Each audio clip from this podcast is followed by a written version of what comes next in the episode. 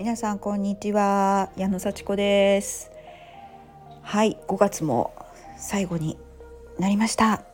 皆さんどんな5月をお過ごしでしたでしょうか？明日から6月ですね。はいちょっと私も振り返りをしつつ最近気づいた気持ちいい習慣についてお話ししていきたいと思います。えっ、と私5月はですねあの結構人間関係を頑張った月間でした。あの人間関係特に身近な家族とか、まあ、親族、まあ、親との人間関係がすごく良くなった月でしたね。というのももうコロナ禍で帰れなかったんですがこの5月の中旬ゴールデンウィーク明けてからちょっと落ち着いた日にですね新潟県まで帰ってきました。4年ぶりぐらいに帰りました。しかも私一人で。いつも子供をね連れてもう何ていうか孫の顔を見せるのが楽しみで帰るみたいな私というよりかは孫を親に合わせるっていう感じで私は二の次っていう感じで帰って、まあ、子供のためにもなるし親も喜ぶしそんな感じでね帰ったんですけど今回は私一人で帰りました1泊2日。で、まあ、新幹線をね乗り継いで帰ったわけですけどもなんかまあ4年ぶりに会う親はちょっとやっぱ老けてましたね。やっぱそうですよね。うん。でまあでも相変わらずあの、まあ、元気な面もありちょっと変わったなと思う面もあり。で一生懸命私は IT 機器のセットアップをしてこれで毎週あのビデオ通話しようねっていうふうに約束をしてもう今後今後コミュニケーションをねしょっちゅう取ろうと今まで電話だけだったんですけどもね、まあ、電話が一番こう手軽ではあるのですぐ電話かけてっていうような感じだったんですけど顔を見ながら話したら楽しいでしょっていうことで一生懸命一生懸命セットアップしてきました。いろいろパスワードがわからないからせあのやり直したりとかね全部私の方で把握しつつちゃんと自分でできるようにっていうことでねやってきたんですけれどもあのいや本当にね豊かな気持ちになれました。あのなんというかよく育ててもらえたなよく育ててくれたなっていうね愛情いっぱいにこう育ててくれたんだなっていうのをね感じたりしてあの本当にね駅まで見送ってくれたんですよ帰る時に。で「バイバイ」って言ってね「また来るね」とか言って「今度は子供も連れてくるからね」ってもうほんと最後まで2人でね手を振ってくれていやまた帰りたいなって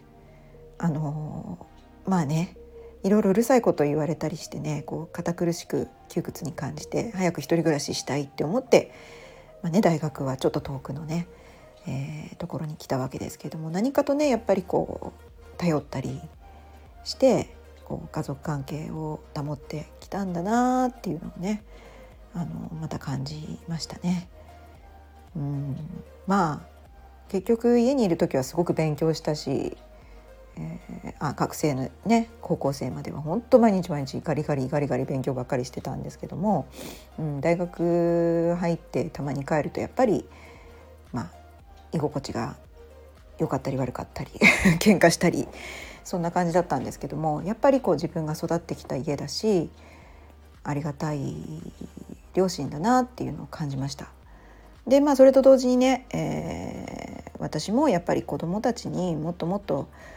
まあ、愛情を注ぎたいなっていうのを改めて思いましたね。どうしてもやっぱり自分が忙しいとか自分のことを中心に見てしまいがちで子どものためって言いながら自分のために生きてたなっていうようなこともちょっと振り返ったりしてね。うん。私はちゃんと子どもたちに愛情を注いであげてただろうかっていうのをちょっと振り返ったりして。あの本当に子どものことも全肯定し自分のことも全肯定してこれでいいんだと。そして本当にこう心地よい道を探していくんだっていうような決意をねまた自分に対しても子供に対してもあのこうはっきりと持つことができました。そんな5月というね改めて自分を見つめ直し何というか家族との人間関係近くの人との人間関係をすごくよく考えて満たそうと決意してそれを行動にした月間だったと思います。であの自分としてはね毎朝実は瞑想をしてたんですよ。あの朝にイメージングをする会というのに入ってほぼ毎日10分間だけ、はい、あの音楽とメッセージに合わせて自分のこう理想とする未来を思い描くという10分間毎日とってたんです。木曜日だけはね私早朝レッスンがあるのでその時はもう出かけちゃうのでそこはできなかったんですけども。いやこれ本当にいいと思います。10分間目を閉じて自分の未来とかワクワクすることを思い描く。その時間をとってゆっくり深呼吸する。でこれねそう簡単に未来思い描けません。過去ばっかり思い描いちゃって。そうなんかうまくいった時のこととか嫌だった時のこととかなんかこう雑念がいっぱい出てきますね。そしてああれやらなきゃとかあすぐやりたいとかあこのメール忘れてたとかそういうことばっかり目の前のことばっかり思い浮かんできてそう簡単にあの瞑想状態にはならないんですけども、まあ、それにしてもなんかこう心が落ち着くっていう経験をしました。徐々に自分が自分でいいって思えるという。なんかこう常に否定したりなんでしょうね。あもっと頑張らなきゃとか私はこんなんでいいのかみたいな。頑張るためにすごく自分にプレッシャーを与える癖が私はあるっていうことにも気づきましたしあのやっぱりワクワクする時間っていうのが欲しいなっていうふうにも思えるようになりました。その10分間にワクワクしようと思ってもなかなかワクワクできないので、うん、どうしたらいい未来を思い描けるんだろうっていうのを考えつつなんとなくそれをこう繰り返して繰り返して繰り返して毎日毎日毎日繰り返していたらあんまりこうワクワクしようとか思い描こうとか思わなくてもなんかふわっといい状態の自分が分かるようになってきた。不思議ですね。これ何とも言い表せないんですけどなんかすごく心配なく素晴らしい日々が訪れるような気がしてきたっていうかね。あのそんななんかこうね何の保証もないし何の裏付けもないのになんだそれ楽観的すぎるバカかみたいな感じもするんですけども。はい。なんかそんな状態にいつかなるんじゃないかなっていうふわっといい気分になる全部満たされた状態って絶対来るんじゃないかなっていう気がしてきたんですよ。不思議じゃないですか これ絶対瞑想の効果だと思うんです私。うん、でいろいろね心配もありますよ。うん、子供のことも心配だし自分のことも心配だし親のことも心配だけどでもなんとかしていけるはずっていうベースがすごくこう前向きに変わってきました。これね何の根拠もないんですけどもきっと私が瞑想することによって落ち着いてなんとかすればいいんじゃないかと、まあ、なんとかなるかどうかは不安だけどなんとかすればいいんじゃないかっていう気持ちにちょっとずつ変わってきたからだと思うんですよ。本当これは何とも言い表せない不思議な感情です。何を無責任にとか今までだったら言ってたことをうんいやきっとねなんとか手段はあるはずというふうな感じに落ち着いて言えるようになってきたんです自分に対して。これすごい変化だと思いませんか？ね。あの必ず目指すところがイメージできたらそっちに向かっていく手段は見つかります。だからまずどうなりたいかを正直に心の中に思い描いてください。これは私自分にも言ってます。大丈夫です。そんなのんきなとかそんなできるわけないじゃないのじゃなくて絶対できますから。そしたら道が見えてきます。不思議ですよね。それで心の持ち方が180度変わりました。まだ私は変わってる途中かもしれませんけどね。でもこの